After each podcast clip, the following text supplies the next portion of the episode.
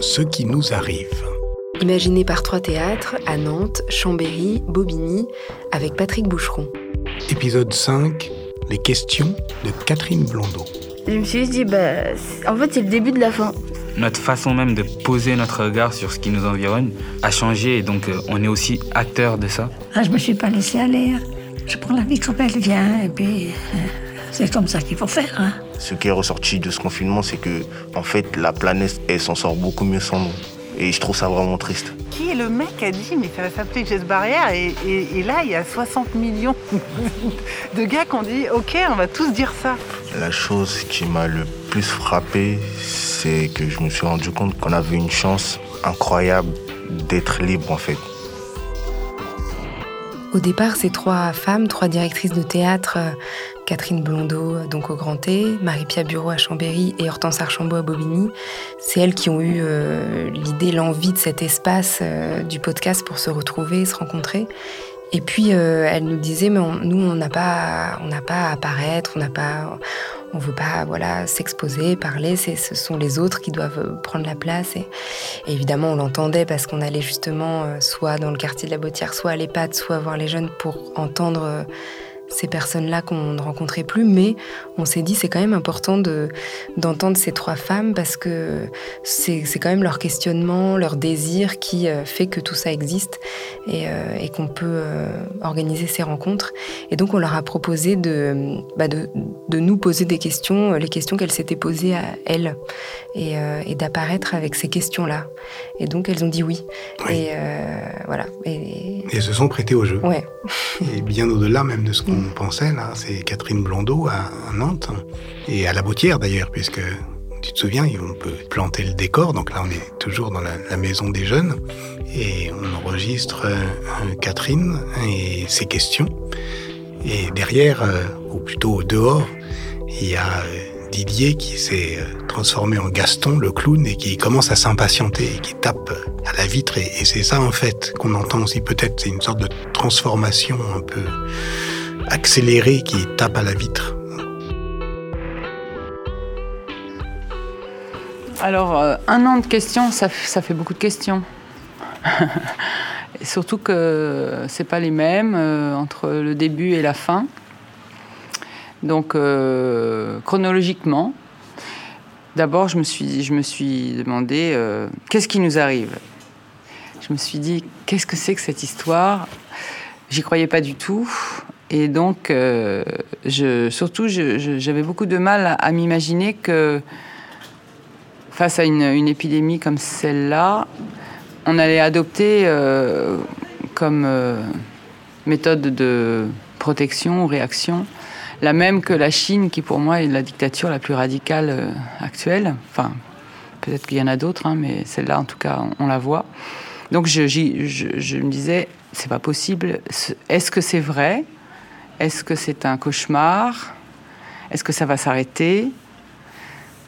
Euh, et puis après, je me suis dit, euh, est-ce que c'est le début de la catastrophe euh, que nous annoncent les collapsologues? Est-ce que c'est le début de la fin de l'humanité? Est-ce que je suis de la génération qui va voir la fin de l'humanité? Et est-ce que c'est le premier signe? J'y comprenais rien. Après, j'ai pensé aux artistes. Je me suis dit, euh, est-ce qu'ils vont tenir? Est-ce que nous, on va tenir, nous qui travaillons avec les artistes. Euh, Et puis après, je me suis dit, mais il y a peut-être pire que nous.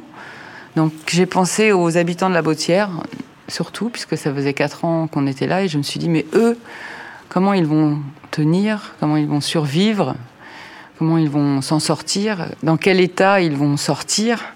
Ça fait beaucoup de questions. hein.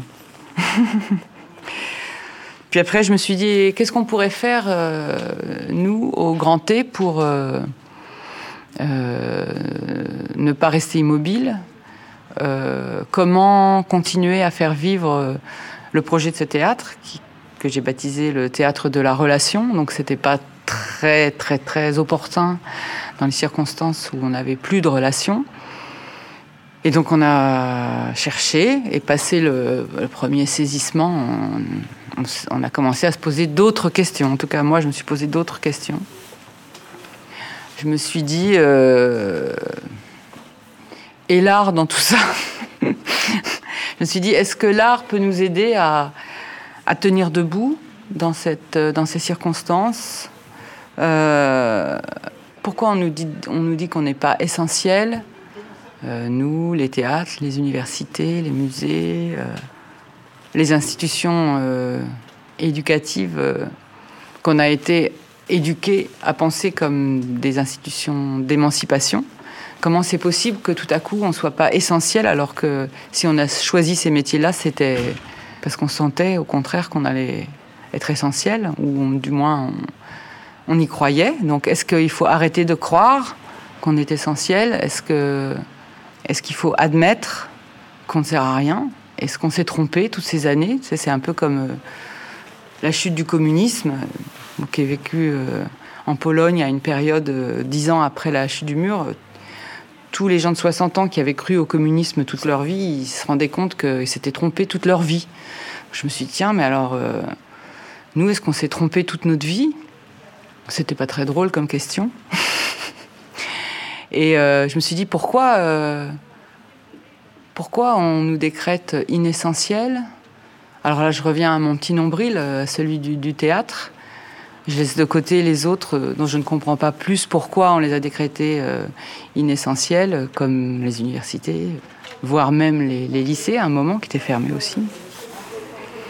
Et puis, je me suis dit, et les arts vivants ne peuvent plus être vivants puisqu'on n'a plus le droit d'être en relation. On n'a plus, le droit d'être euh, les uns à côté des autres. On n'a plus le droit d'être les uns en face des autres. C'est quand même la base des arts vivants. Donc je me suis dit, dans, l'art vivant, il y a vivant. Et est-ce qu'on est en train de vivre l'extinction des arts vivants euh, comme on vit l'extinction d'une grande partie du vivant? Est-ce qu'on est devenu archaïque? Est-ce qu'on est complètement has-been? Est-ce qu'on est est-ce qu'il faut admettre que notre temps est passé? Euh, Donc euh, là, c'est les questions, donc je ne donne pas les réponses. Je continue les questions. Et puis euh, ensuite, je me suis reposé des grandes questions. c'est comme des montagnes russes, c'est-à-dire de temps en temps complètement centré sur son petit monde. Et puis à d'autres, ouvrant les yeux sur le grand monde et à se dire, mais comment nos descendants vont s'en sortir avec la dette colossale qu'on est en train de construire et on leur lègue déjà euh, euh, un état du monde et, des modes de vie qui, qui épuisent les ressources et puis on épuise encore euh, d'autres ressources. Donc comment vont s'en sortir les suivants? Est-ce qu'ils vont nous détester? Est-ce qu'ils vont nous en vouloir? Est-ce qu'il va y avoir une guerre des générations?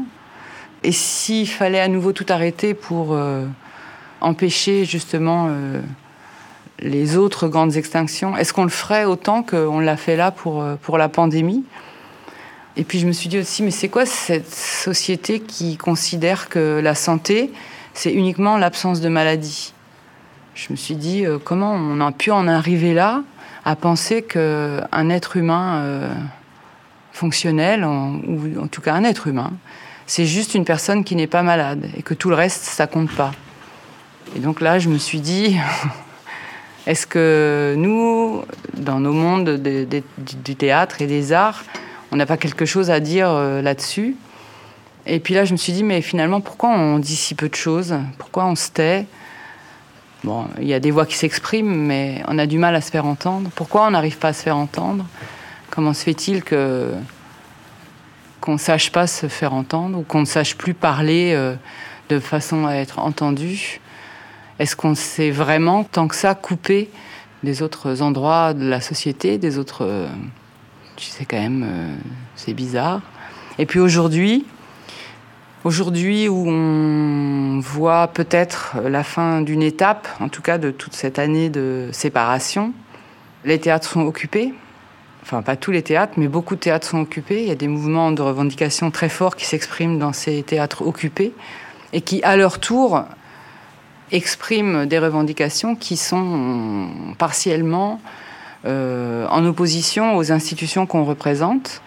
Donc je me dis, est-ce qu'on a vécu tous ces bouleversements, toute cette euh, presque révolution dans la représentation de ce qu'on est, de ce, qu'on fait en tant que lieu d'art et de culture euh, dans la société, pour en arriver au constat que, au sein même de notre profession, on est montré du doigt comme euh, ceux qui ont capté la ressource et qui n'ont pas su la redistribuer, puisque c'est quand même ça qu'on nous renvoie.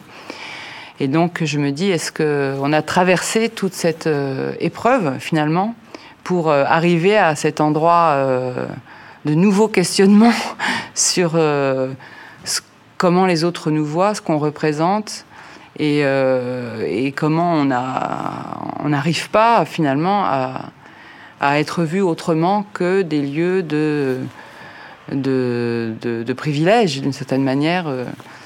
Donc, euh, bizarrement, au moment où c'est en train de peut-être se dénouer, toute la situation de fermeture, de séparation, de silence, de privation de public, de privation de relations, de privation de, de tout ce brassage qui fait notre joie dans nos institutions, on est renvoyé à l'intérieur même de notre profession à l'idée que là non plus, euh, on n'aurait pas su cultiver euh, les relations au bon endroit ou, en tous les cas, euh, c'est comme si, au lieu d'en sortir, en fait, que tout, tout ce temps, il avait abouti à rendre visible un schisme au sein même de notre monde qu'on avait jusqu'ici caché. Donc je me demande est-ce qu'il aura fallu tout ça pour qu'on prenne conscience de cette situation et comment on va s'en sortir Donc pas seulement du confinement, des contraintes sanitaires et tout ça, mais comment on va s'en sortir et comment on va pouvoir euh, reconstruire, renouer les relations et, à nouveau poser le sens de, notre, de nos actions, les artistes, les théâtres, les institutions. Et euh, donc, euh, je ne suis pas au bout de mes questions.